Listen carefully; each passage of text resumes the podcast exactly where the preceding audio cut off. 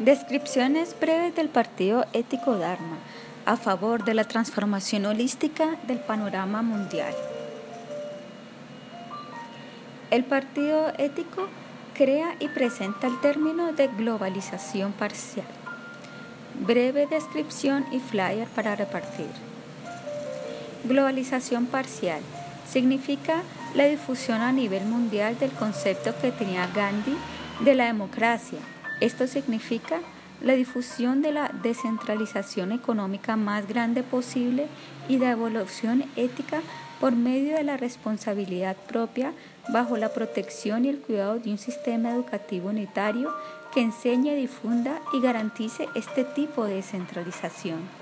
La creación de este tipo de sistema educativo mundial con una nueva especie de universidad para la función consejera de los eruditos éticos no corruptos es a largo plazo la única manera en que puede ser abordado y solucionado el problema de la corrupción financiera e intelectual en el periodismo, en la ciencia, en la política, en la economía y en el sistema monetario mundial. La meta, la Academia de la Economía Humana del Partido Ético, la arquitectura de un nuevo y mejor sistema monetario mundial y las funciones de los bancos centrales de futuro tienen que ser supervisados por los eruditos éticos no corruptos.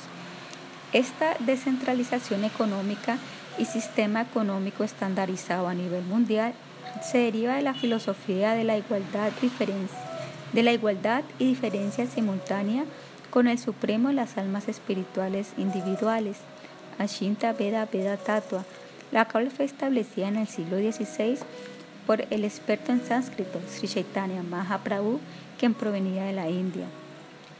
Esta filosofía es la medicina que cura todas las habladurías de las logias secretas y de los global prayers. La individualidad es una ilusión. Todos nosotros somos uno. Yo soy tú y tú eres ello. Todos nosotros somos uno. Yo soy Dios. Ya que todos somos uno, lo bueno como lo malo, caliente, frío, etc., es una ilusión de la dualidad material. Sí, la desevolución ética de las masas, medio terror ayuda a la unificación, entonces es bienvenida. Debemos investigar más a fondo a este monismo que considera que la individualidad de las personas es una ilusión, pues este conduce a una desevolución ética, no solo de la sociedad como un todo, sino también de cada una de las personas a nivel individual. Seguramente el monismo no es algo erróneo, pero sí es una información incompleta. Y es justamente esto lo que lo hace tan peligroso, especialmente si estamos hablando de sus efectos en la arena política. Los representantes de las élites monistas de la ONU trabajan en un gobierno de un mundo totalitario, es decir, en un gobierno dictatorio centralista, el cual desea introducir un estado de supervisión por medio de la dependencia económica, la crisis económica, el dominio militar, la guerra, el terror y el hambre. Esto conduciría a la coordinación total de los individuos. Son tristes consecuencias de este desvío y por lo tanto para las propias élites también es un concepto kármico que les ocasiona dolor. Esto no es la evolución ética del individuo, sino la desevolución ética que se puede sentir por todas partes y se genera por los medios masivos de comunicación, la intimidación y la propaganda, y también por una desvalorización de la dignidad de los seres humanos y sus derechos. Desde hace muchos siglos se ha estado trabajando en este nuevo orden mundial fascista, tal y como se escribe en el manifiesto espiritual del Partido Ético. Por lo tanto, la violencia conduce a la centralización, la descentralización conduce a la no violencia, Mahatma Gandhi. El concepto democrático económico descentralizado de Gandhi junto a una provincia infundida a nivel mundial que enseñe todo esto es un camino transitable que nos conduce a la paz mundial, al federalismo, a la humanidad, al verdadero bienestar, a una economía justa, a una ciencia más responsable, a una evolución ética del individuo, al autoconocimiento y al amor espiritual, es decir, al amor universal no violento. Y el libro de Hermann Hesse describe esto.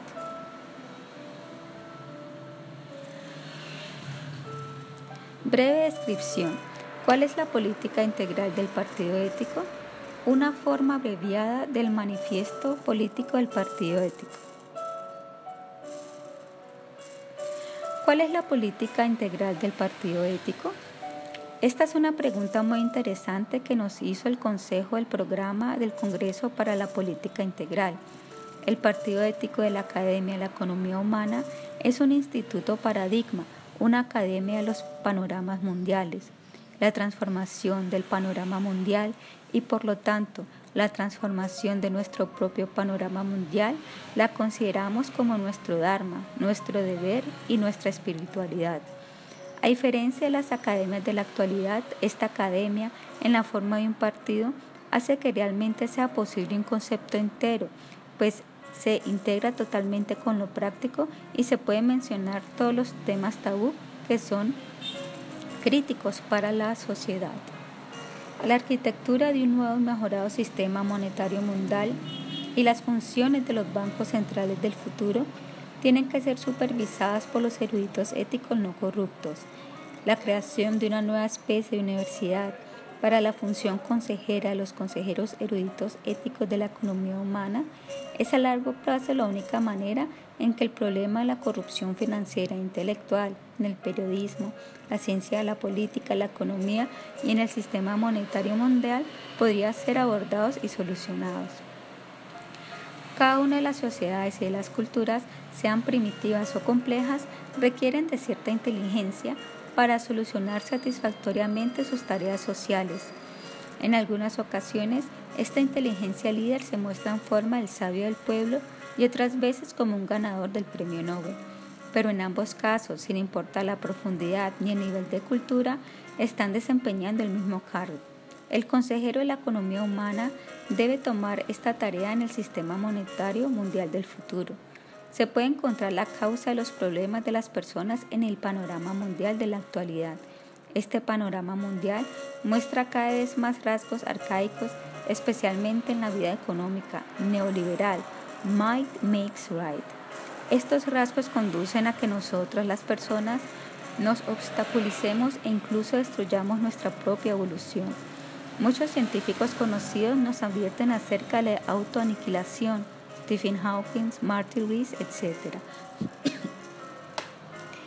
Nosotros estamos completamente convencidos de que si las personas desean elevarse y transformarse, lo primero que tienen que hacer es transformar, mejorar y complementar el panorama mundial y las convicciones mentales internas, y con todo esto se transformará automáticamente las acciones, la política, etc. De acuerdo al panorama mundial del Partido Ético, la evolución ética no es diferente de la evolución espiritual y debido a que nosotros consideramos que lo espiritual, a diferencia de lo material, es intemporal, vale la pena investigar cuáles fueron los panoramas mundiales significativos en la historia de la humanidad de esta manera, le podemos extraer la ciencia a una espiritualidad integral holística e integrarla en nuestro propio panorama mundial. También es razonable mirar si algunas personalidades grandes han transitado el mismo sendero y tal vez por esto mismo que se convirtieron en grandes personalidades. Aunque muchas personas nos han inspirado, vamos a comenzar por dos. Es evidente que nosotros como suizos nos sentimos atraídos hacia el federalismo de central y directamente democrático de Mahatma Gandhi y asimismo creemos que este es el camino hacia un futuro pacífico de la humanidad. Para poder aplicar este concepto acerca de la democracia propuesta por Gandhi, es necesario establecer un nuevo sistema educativo para eruditos éticos no corruptos, tal y como el que Hermann Hesse describió en su libro ganador del Premio Nobel, El juego de los avalorios. Estas dos personalidades superiores que ayudaron a muchas personas en el sendero de la evolución intelectual encontraron su inspiración del concepto del mundo en uno que se encuentra registrado en muchos libros antiguos en sánscrito de la India, especialmente en un clásico literario de la humanidad, el Bhagavad Gita. Esta escritura, que a menudo es considerada como la Biblia hindú, es una forma literaria viviente de la integridad, desde hace ya más de 2500 años, el Gita ha tenido una influencia duradera y siempre refrescante en la mentalidad de la India y es aceptada por todas las sucesiones discipulares tradicionales hindú, sampradayas. Es por esta misma razón que ha sido comentado en diversas obras literarias del idioma sánscrito y ha sido traducido a todos los nuevos idiomas de la India.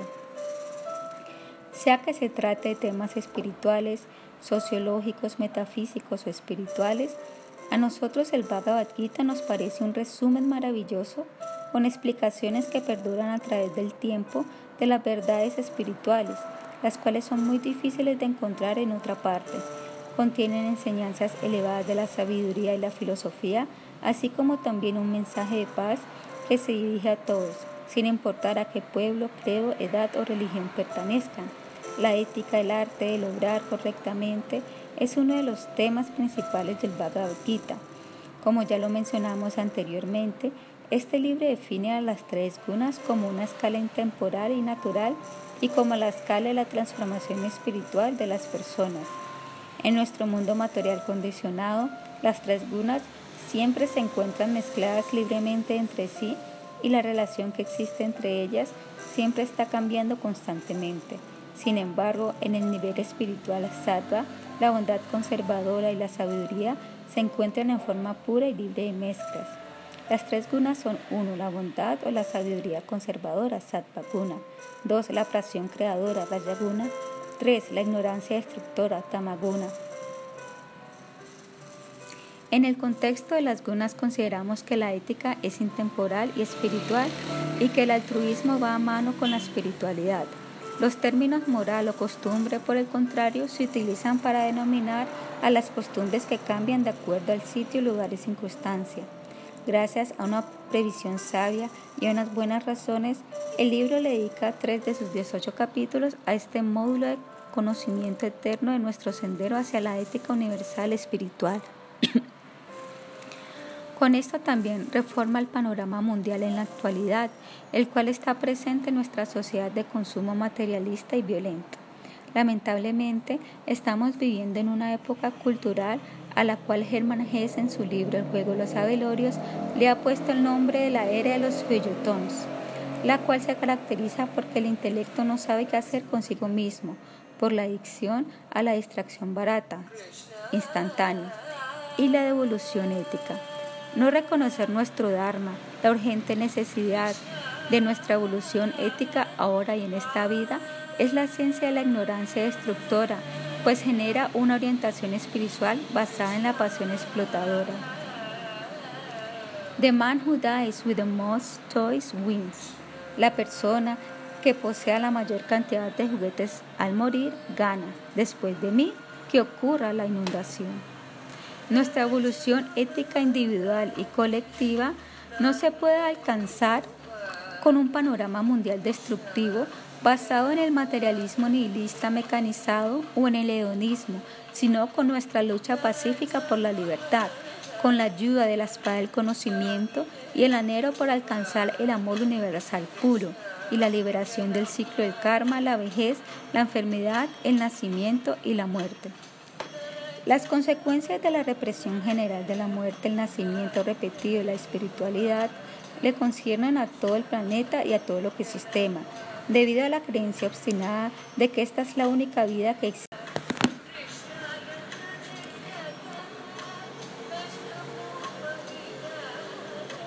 El ser humano moderno no desarrolló visiones a largo plazo y nada lo detiene de saquear por simples intereses egoístas, pasajeros al planeta y a sus habitantes, los seres humanos, los animales y las plantas. La política integral del partido ético significa lo siguiente. 1. Integramos lo que sea necesario para la evolución ética de los seres humanos. 2.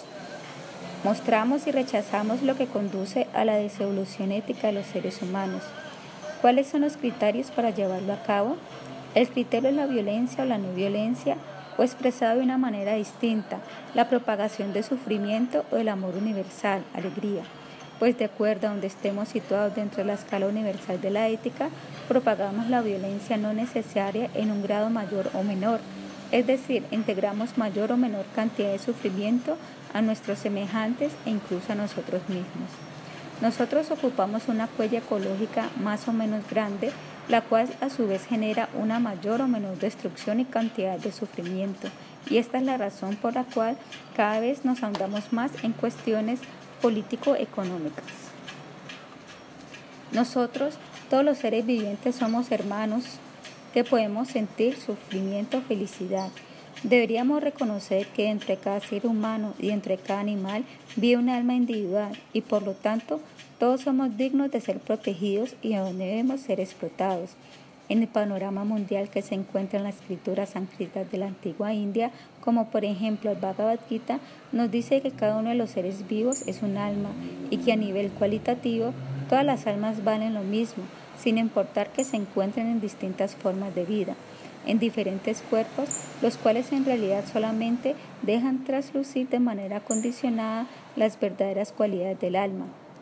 Está mal hecho hacer diferencias con respecto a esto. Si negamos esta individualidad del alma, esto nos puede llevar hacia el monismo material, a una mentalidad nihilista indiferente que a la vez nos conduce a la degradación de, por ejemplo, los derechos humanos. El panorama mundial de la igualdad y diferencia simultánea, Ashinta Veda Veda Tattva, de la individualidad eterna de las almas cuantitativamente infinitas, Jiva Atma, en las cuales cualitativamente han sido talladas de la misma madera, conducen a una espiritualidad teísta en la cual uno reconoce que el absoluto también posee una individualidad personal, pues de lo contrario no puede ser algo que nosotros los individuos sí poseemos. Por lo tanto, el teísmo, es decir, la consecución de una interactividad con la corriente sanadora divina para Batma, es por lo tanto un paso muy importante que nos saca de la ignorancia destructora y de la pasión explotadora.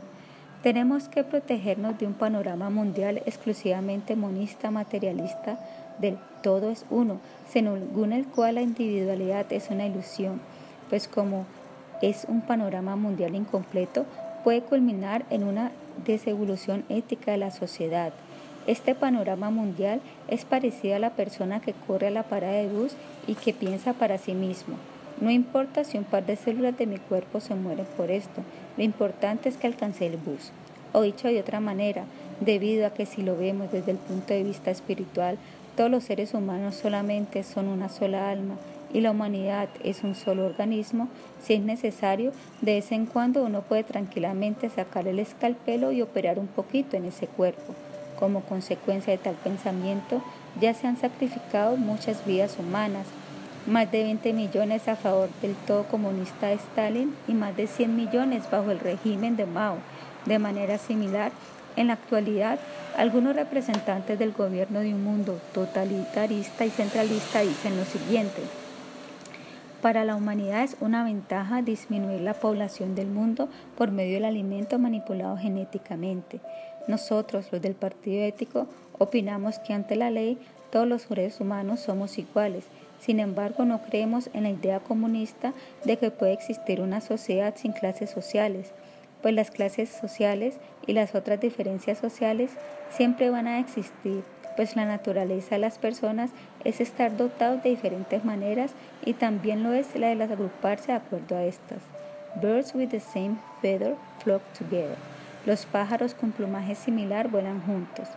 Estas diferencias sociales naturales deben ser integradas armoniosamente en una política integral para evitar cualquier clase de explotación. En este punto la sociedad puede y debe ser considerada como un cuerpo social, pues por su libre albedrío los individuos se agrupan de acuerdo a su estado en la evolución espiritual o ética. No todas las personas se sienten cómodas en un auditorio y también su evolución ética individual se hace visible en el grado de su no violencia, en su huella ecológica individual y en su estilo de vida, sus intereses, las palabras que utilizan, etc.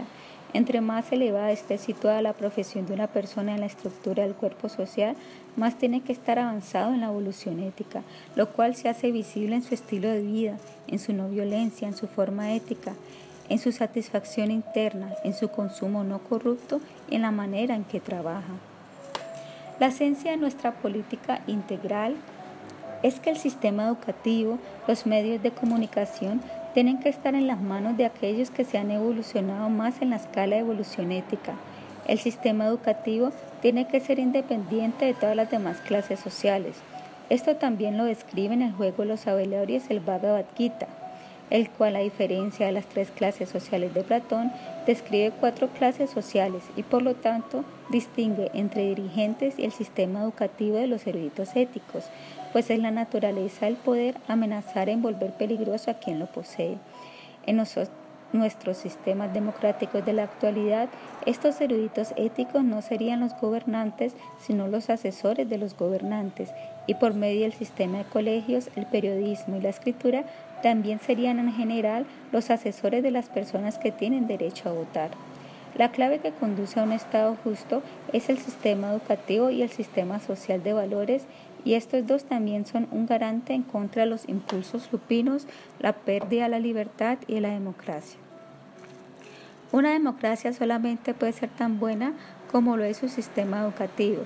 Es por esto que, de acuerdo a nuestra comprensión, el sistema educativo que propaga a nivel mundial el valor del concepto de la democracia federalista autónoma está por encima del Estado.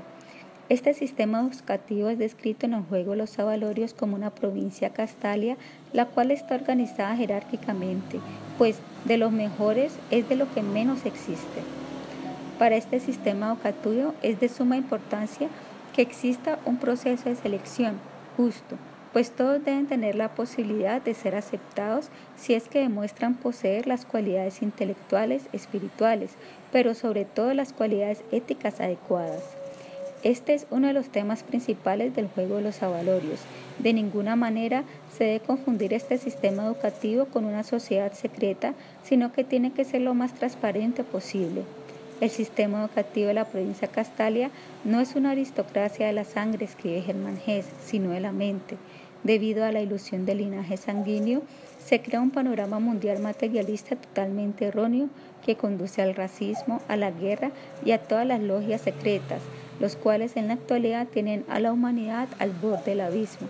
En la evolución ética, lo que importa no es el linaje sanguíneo, sino el linaje karmático. Muchas gracias por su interés, los miembros del Partido Ético Dama. Un análisis de las consecuencias del monismo.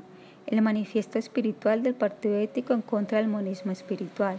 O un análisis de las consecuencias del todo es uno y cómo la élite tratan de seguir adelante moralmente con sus cosas erróneas. Y lo que podemos hacer en contra de esto también se encuentra en un link para bajar, ser bajado. En nuestra página web del Partido Ético ya hemos escrito algunas cosas sobre el fundamentalismo presente en las religiones y la fe ciega institucionalizada. Ahora deseamos ver un poco del lado opuesto. ¿Cuáles son las mentiras del monismo? La individualidad es una ilusión. Todos nosotros somos uno. Yo soy tú y tú eres yo. Todos somos uno. Todos somos Dios. Yo soy Dios. Como todo es uno, tanto el bien como el mal, caliente frío, en la dualidad material es una ilusión. Este panorama mundial del todo es uno, el cual considera que la individualidad es una ilusión, lo deseamos investigar más a fondo, pues conduce tanto a la desevolución ética de las personas como también de la sociedad. El monismo no es erróneo, pero sí es incompleto. Y esto es justamente lo que hace tan peligroso. Pero antes de poder llegar a nuestros procesos de sanación, tenemos que ahondar un poco en las consecuencias negativas del monismo, para que así podamos renunciar completamente a este y podamos percibir lo positivo. La filosofía del monismo tiene una conclusión política que conduce al comunismo. Este panorama mundial es parecido a la persona que corre a la parada de bus y piensa para sí mismo. No importa si un par de células de mi cuerpo se muere por esto, lo importante es que alcance el bus, o dicho de otra manera, debido a que si lo vemos desde el punto de vista espiritual, todos los seres humanos son solamente una sola alma y la humanidad es solo organismo. Si es necesario, de vez en cuando, uno puede tranquilamente sacar el escalpelo y operar un poquito en este cuerpo. Como consecuencia de tal pensamiento, ya se han sacrificado muchas vidas humanas para el bien del todo comunista, más de 20 millones a favor del tal comunista Stalin y más de 100 millones bajo el régimen de Mao. De manera similar, en la actualidad, algunos representantes del gobierno de un mundo totalitarista y centralista, New World Order, dicen lo siguiente. Para la humanidad es una ventaja disminuir la población del mundo por medio del alimento manipulado genéticamente, o como está escrito en las Georgia Guidestones del Stonehenge gringo, más del 90%. George W. Bush declaró el 3 de junio que la anulación de una prohibición de las plantas modificadas genéticamente que llevaba ocho años de vigencia en la Unión Europea era un asunto de prioridad estratégica para Estados Unidos, muy parecido al lema de Henry Kissinger, domina la energía y dominarás a las naciones, domina los alimentos y dominarás a las personas. Dentro del proceso mental de los monistas materialistas etilistas, el asesinato en masa se convierte en una virtud cuando le conviene al todo. En realidad esto quiere decir cuando le conviene a la élite controladora, pues las élites existen en todos lados. La detonación de tres edificios del World Trade Center también pertenecen a este tema, pues son una especie de incendio del Reichstag moderno para varias guerras a la vez que ya llevan más de un millón de muertos, pero también fue el punto de partida del crash de los bancos y el Economic Armageddon. Gracias a los controles muchas personas desconocen que en el 9-11 se derrumbaron tres y no dos edificios y que el tercero de ellos, el WTC-7, de aproximadamente 150 metros, se derrumbó, fue detonado a pesar de que se encontraba a dos calles y que no fue impactado por ningún avión.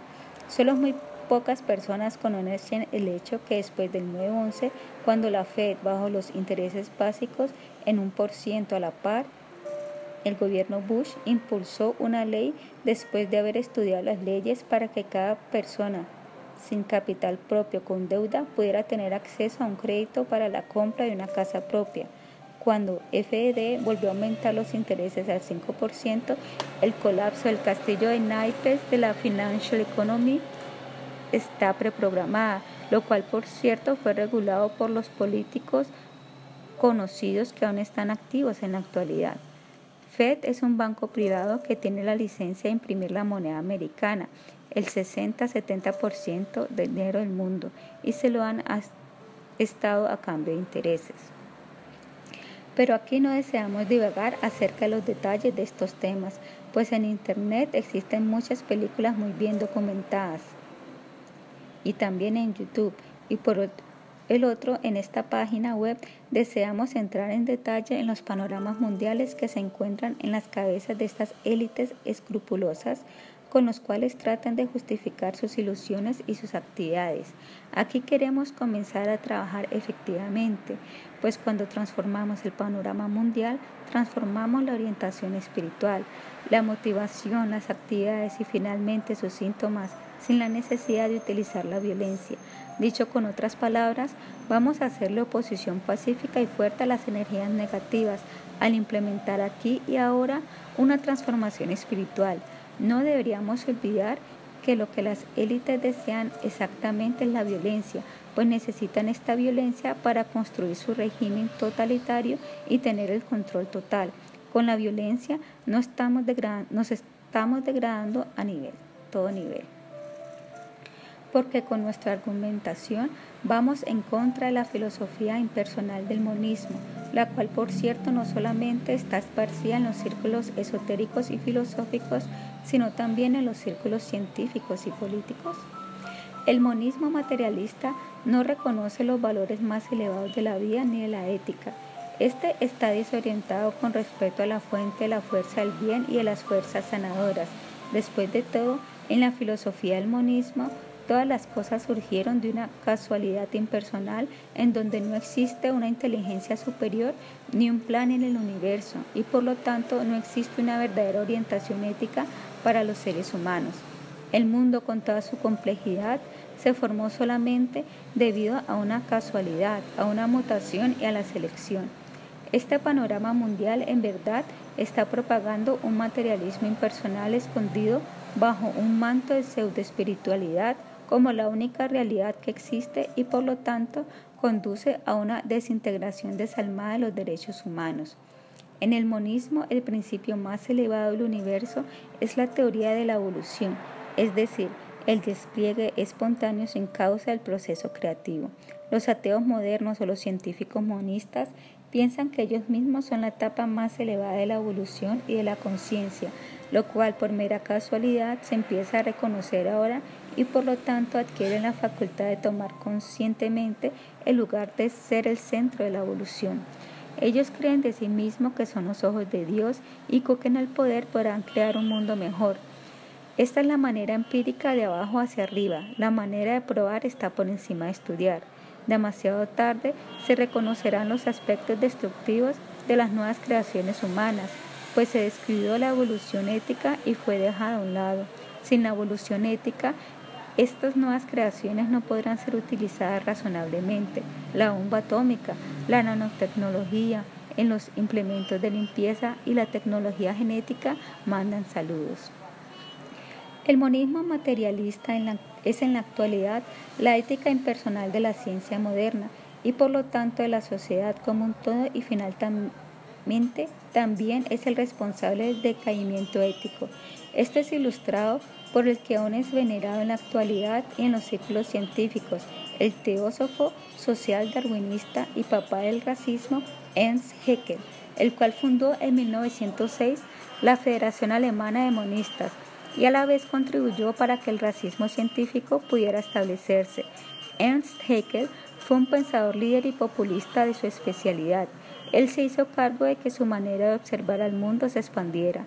En la Federación Alemana de Monistas fueron proclamadas las consecuencias filosóficas generales de la biología evolutiva en el sentido de Haeckel.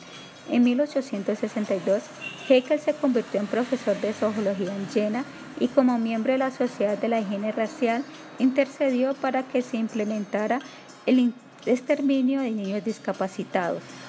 De la discusión acerca de la teoría de la evolución y sus implicaciones sociales, se obtuvo una relación directa con las teorías del social darwinismo, como por ejemplo la higiene racial, la eugénica y la eutanasia, exterminio de los discapacitados y aquellos provenientes de linajes sanguíneos impuros.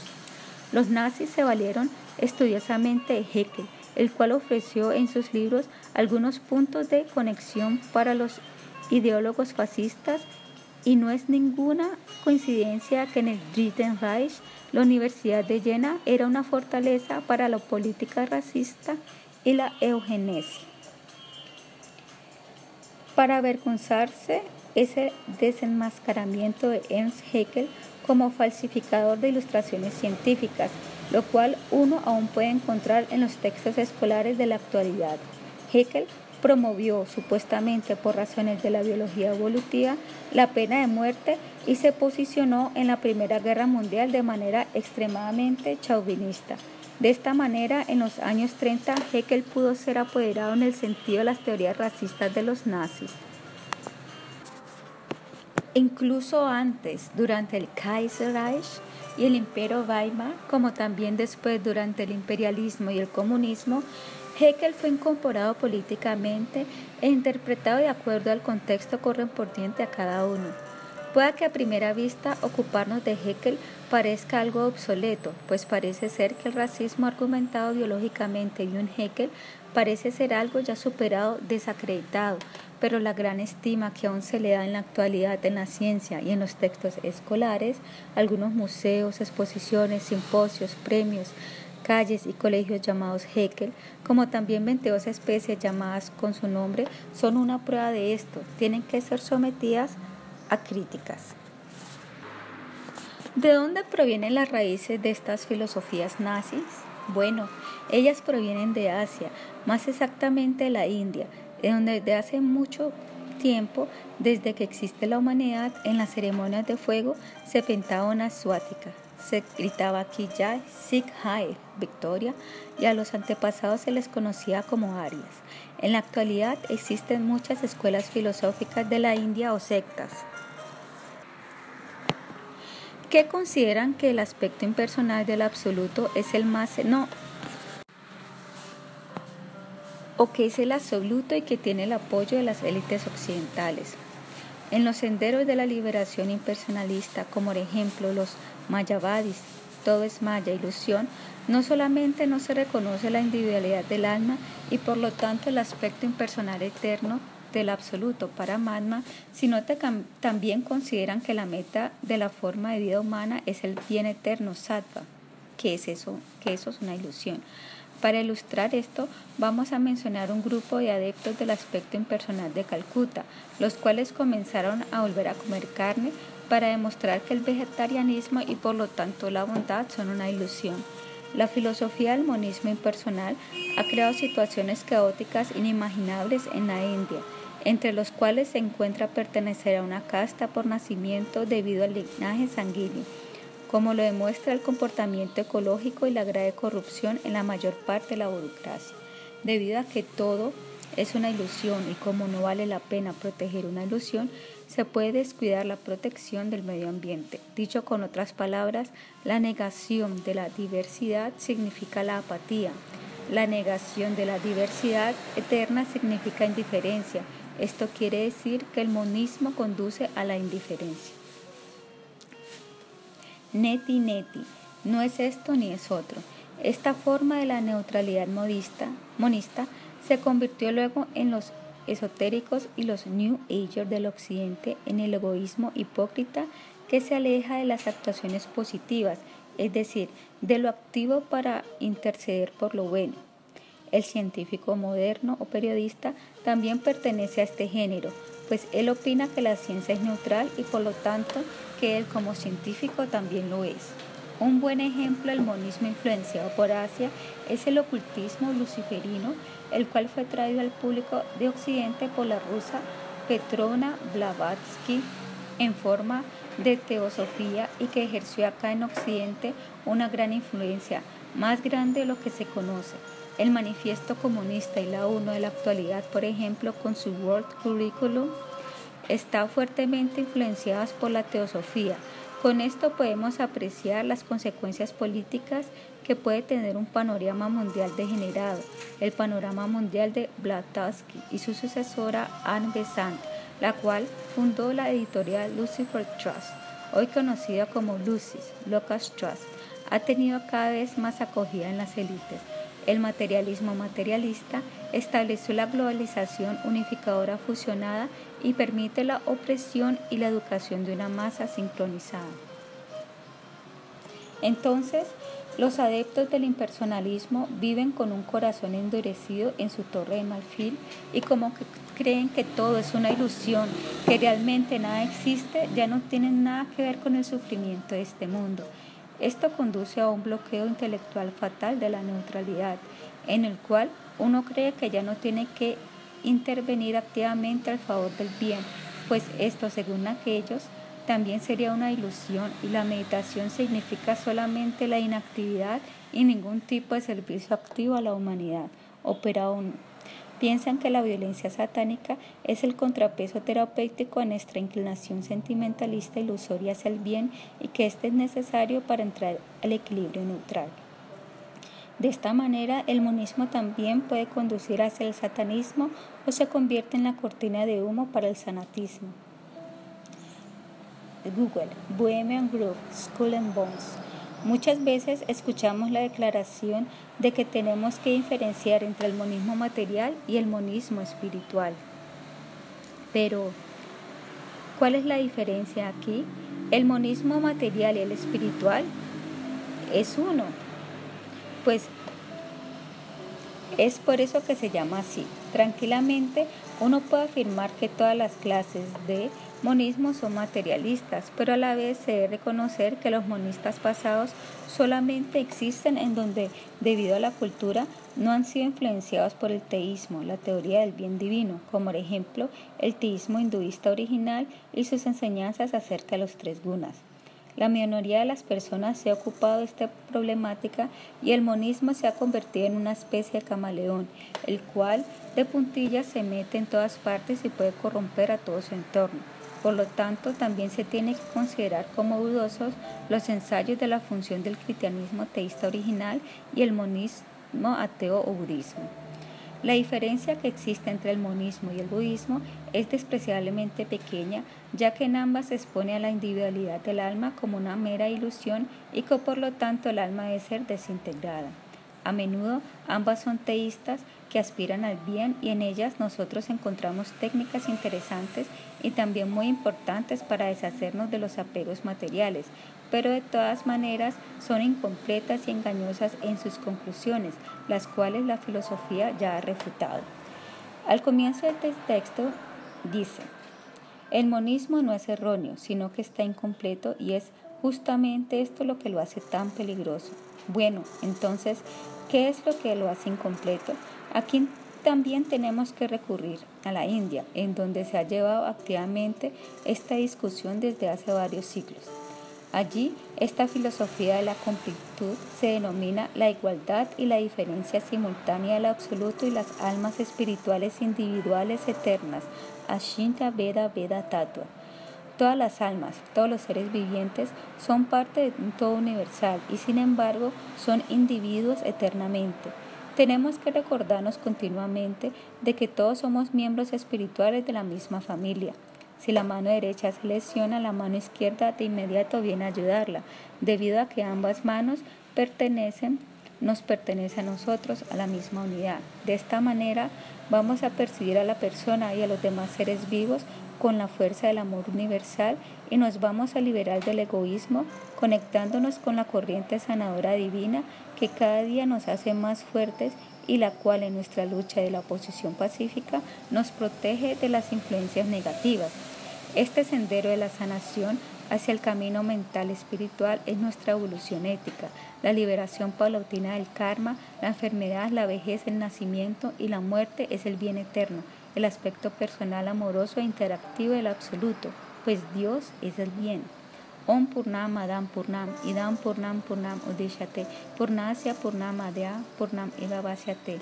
Este famoso verso de la antigua India que proviene de los Upanishads nos dice que la conciencia más elevada no fue creada en nuestro pequeño planeta por medio de la evolución de los seres vivientes. El verso también dice que el absoluto, el cual se encuentra en sus porciones parciales, también en todo momento tienen que contener todo. Dicho con otras palabras, en el absoluto se encuentran la conciencia y el conocimiento completo y en cualquier momento puede ser llamado por los seres vivientes desarrollados espiritual y mentalmente con las técnicas místicas, yogas adecuadas. Los rishis de la antigua India describieron de esta manera la realidad eterna, de la cual fueron creados todos los fenómenos del mundo, esta expansión de la conciencia solamente es posible por la expansión de nuestro radio de libertad kármico y amor de los seres humanos y esta evolución ética es el medicamento en contra de la ignorancia destructora y de la pasión explotadora. El verso 2.846 del Bhagavad Purana dice lo siguiente, el lugar en donde el miedo no existe y en donde existe la felicidad espiritual se alcanza por medio de la bondad pura, sattva. Los bhakti yogis, bhakti yoga del amor, consideran que la bondad pura es una manifestación directa del Dios personal, pero jamás consideran que la pasión rayaguna o la ignorancia tamaguna son una manifestación directa del Dios personal, sino que simplemente son una manifestación material. Este verso demuestra la energía de Dios, en donde brilla sattva, la corriente sanadora divina, lo negativo tiene que retroceder. En la lectura diaria de Gandhi, el Bhagavad Gita, hay varios capítulos dedicados a las tres gunas, a esa escala natural e intemporal de la ética. A menudo Gandhi utilizó la palabra non-violence, la no violencia. Expresada de una manera positiva, la no violencia es el amor universal, sattva. El amor universal también es mucho más, pues por medio del amor universal le perdemos el miedo a la muerte. Él nos muestra nuestra identidad espiritual, nosotros comprendemos quiénes somos en realidad y que nosotros, el alma, jamás muere. Nos explica cómo podemos mantener alejada la ilusión y cómo podemos captar la corriente sanadora divina. En el Bhagavad Gita encontramos información muy valiosa acerca del verdadero ser eterno. No hubo jamás un tiempo en que no existieses y jamás dejarás de existir. Así como en este cuerpo, el alma corporificada continuamente pasa a la niñez, a la juventud y luego a la vejez, en forma similar, cuando llega la muerte, el alma pasa a otro cuerpo. El alma autorrealizada no se confunde por tal cambio. Sabed que aquello que penetra todo el cuerpo es indestructible. Nadie puede destruir el alma imperecedera. Esta alma individual es irrompible e insoluble y no se le puede quemar ni secar. Es sempiterna, omnipresente, inmutable, inmóvil y eternamente la misma. Para el que nace la muerte es segura y para el que ha muerto nacimiento es seguro. Por lo tanto, no debes lamentarte en el inevitable desempeño de tu deber. ¿Qué es lo que deseamos en realidad?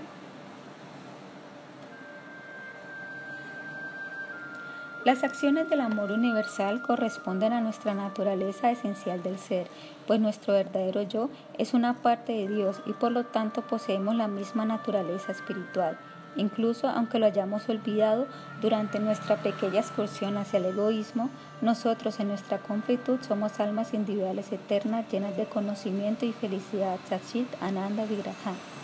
El camino hacia la sanación tanto individual como colectiva es dejar la energía degenerativa y recibir la corriente sanadora divina, reconociendo nuestro verdadero ser. Aham Brahmashmi Sachit Ananda Vigraha. Aham, yo soy Brahmasmi espiritual, Sat eterno, sí conocimiento, Ananda, felicidad, Vigraha, individual. Para las personas materialistas, la muerte es como un gigantesco hoyo negro que le absorbe todo lo que posee, conoce y aprecia. Por el contrario, para el espiritualista, la muerte es como una pequeña piedra sobre la cual pasa como montando bicicleta. Se siente una pequeña sacudida, pero la vida continúa de inmediato. Esto nos demuestra que nuestro ser espiritual eterno es diferente de nuestro cuerpo perecedero. Nuestra verdadera identidad no es la de un europeo, americano, hindú, cristiano, poseedor de una fábrica, ni la de un trabajador. Todas estas denominaciones fueron creadas por nuestra mente, como también las acciones que resultan de ellas. Esto quiere decir que todas estas entidades falsas son producto de nuestro karma. Lo que importa no es el linaje sanguíneo, lo que importa es el linaje karmático, la transmigración del alma. El linaje sanguíneo solo le importa a los materialistas que no conocen acerca de la existencia del alma. El cuerpo es un producto de acciones previas y ahora yo determino si deseo elevarme o denigrarme en mi evolución ética. Mientras nos encontremos en la forma humana de vida, nosotros queremos y debemos dedicarnos a las siguientes preguntas. ¿Qué es el bien y de dónde proviene? ¿Cómo nos podemos convencer a nosotros mismos de lo que en realidad somos? ¿Cómo podemos absorber la corriente sanadora divina y mantener lejos de nosotros a todas las influencias negativas? ¿Cómo podemos dejar todas las reacciones kármicas y condicionamientos tal y como dejamos una chuspa de basura en la calle? ¿Cómo podemos practicar el perdón total y ser conscientes de nuestro potencial eterno con el cual nos asociamos con el centro del universo, con la fuente original de todas las energías vivientes, la causa de todas las causas? ¿Qué es el libre albedrío? El libre albedrío es el principal primordial del universo. Nosotros poseemos un libre albedrío que se encuentra dentro de un radio de libertad, de amor, de reconocimiento y de amor kármico que hemos creado nosotros mismos, el cual en el ahora lo podemos ampliar hacia lo divino, tanto individual como colectivamente. Para que esto se pueda lograr, hemos extraído la ciencia del partido ético y hemos fundado Veda Academy CH y Prem Yoga. Prem es una palabra del antiguo sánscrito de la India y describe las características de Dios. Prem Yoga significa la unión con la corriente sanadora divina del amor universal divino.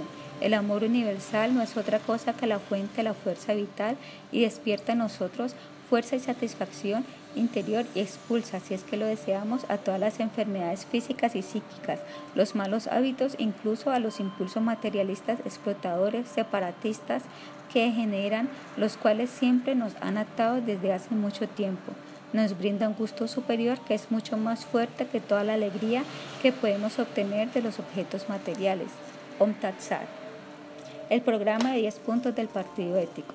El Partido Ético está a favor de establecer y conservar estados comunidades neutrales, federales e independientes y está en contra de los grandes bloques y de la globalización comunista del New World Order. De una democracia descentralizada y directa, la participación política activa de los ciudadanos y está en contra de las sociedades secretas, los estados supervisores y la tutela por parte de los políticos arrogantes del poder y de los spin doctor, los expertos en propaganda del fomento de las pequeñas empresas, una clase media fuerte, apoyo y la conservación de inversión y la creación de la industria y está en contra de los monopolios, los carteles, el gran capitalismo anárquico y los global players neoliberales y neoconservativos. De la libertad de expresión y alimentación de un consenso antitotalitarista para la democracia neutral y autónoma y en contra de la dependencia económica, política y militar y el estresismo de izquierda-derecha, del manejo ahorrativo de los medios públicos, los bienes públicos, y base de la vida y en contra de los estados social centralistas con su burocracia hinchada, sus deudas estatales a punto de explotar, de los endeudamientos con los impuestos, de las orgías de ahorro y la venta de oro.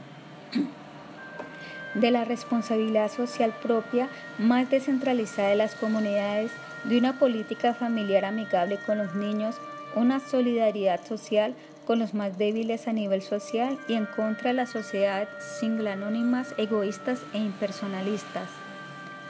De un abastecimiento en lo posible autónomo y una política de nacionalización descentralizada, la integración de extranjeros, un convivir más pacífico y en contra de la sobrepoblación y la inmigración desmedida de evasores, evasores fiscales de una protección más eficiente de los animales y el medio ambiente, la conservación sostenible de la base de la vida para las generaciones futuras y en contra de la destrucción de la naturaleza, tapar con cemento y de la explotación ávida de los recursos no renovables.